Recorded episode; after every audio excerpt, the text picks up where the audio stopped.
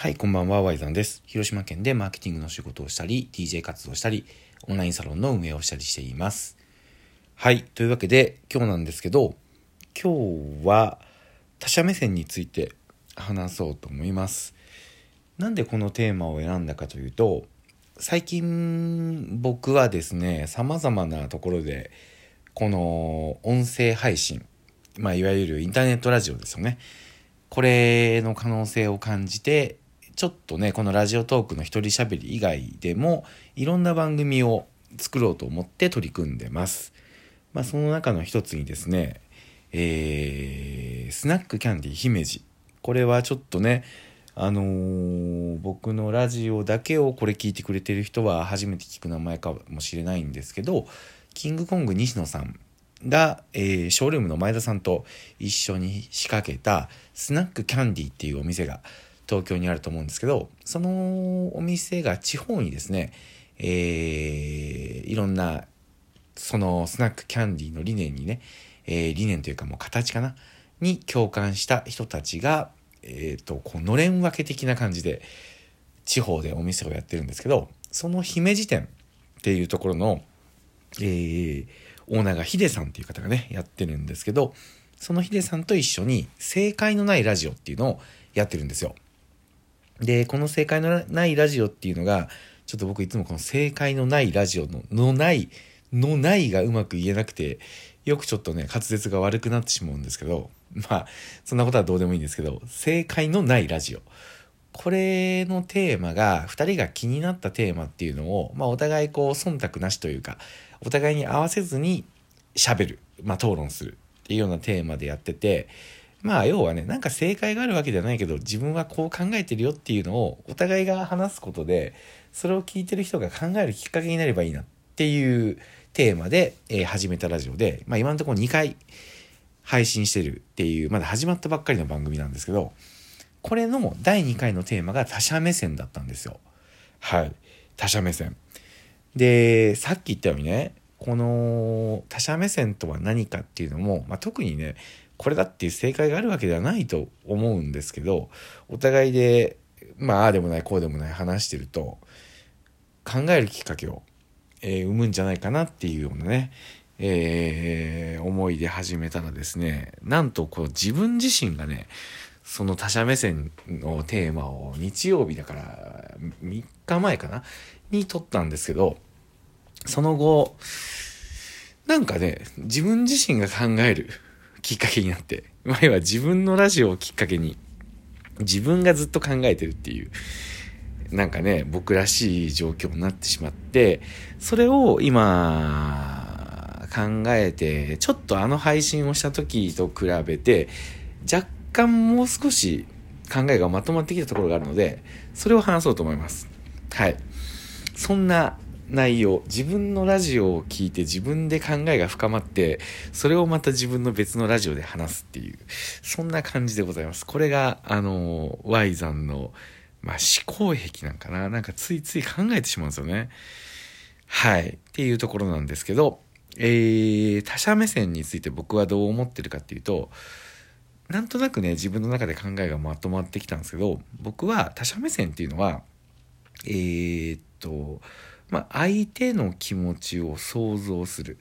僕は、あのーそのヒデさんとのラジオで他者目線っていうのは、自分のためにね、まあ、あくまで自分のために、まあ、自分がやりたいことがあって、相手の力を借りないといけないと思った時に、えー相手あってのことなので、相手の立場に立って、相手がどういう風にされたら気持ちいいか、どういう風にされたら動きやすいかっていうのを考えて、えーやりましょうというような話をしたんですけど、結局ね、まあ、これ自体は僕考え変わってないんですよ。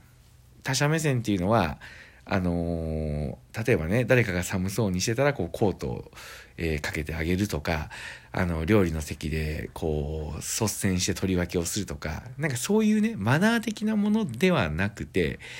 あくまで自分が何かやりたいことがあった時に、相手にどうやったら動いてもらえるだろうと、気持ちよくね、動いてもらえるだろうっていうのを考えるところが大事なのかなって思ってるのは変わらないんですけど、そこに加えて、やっぱり究極言うと他者目線っていうのはあの恐怖を乗り越えることだなって思うんですよ。でその恐怖が何かって言ったら要は相手のことを考え始めた時に結局あのー、言ってしまえば正解ってわからないんですよね絶対。相手自分はこれが相手のためになるだろうと思ったとしてもそれが本当に相手が望んでるかどうかっていうのはまああのー、関係性による制度はあれど絶対に保証されるものじゃないじゃないですか。僕はこれが相手のためになると思ってやってみたけど実はそれが外れてて、えー、結果的にねなんかお前人の気持ち分かってないなっていう風に陥ることってあると思うんですよこれ絶対に正解がない中でどう動けるかなんですよね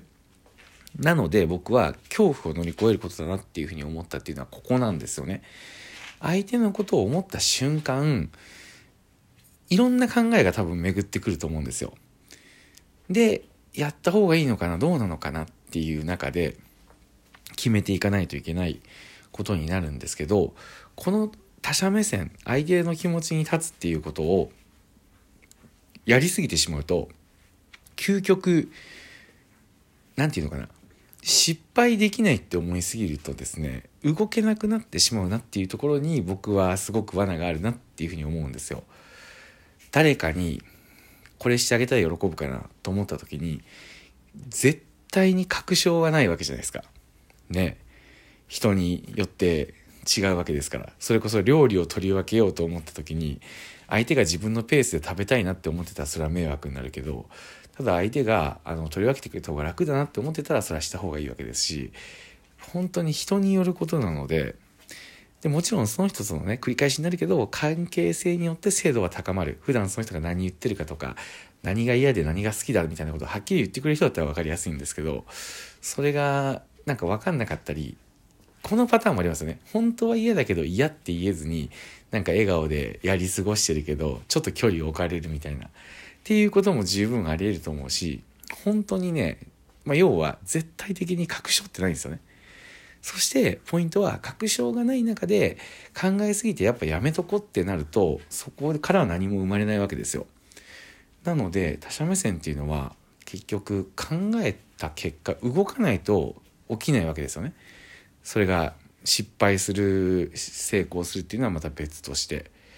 なので僕は他者目線っていうのは恐怖をやっぱり乗り越えないといけない。自分が考えたことがずれてて相手になんかちょっとそういう迷惑なんだけどって言われたとしてもそれが動けるかどうか。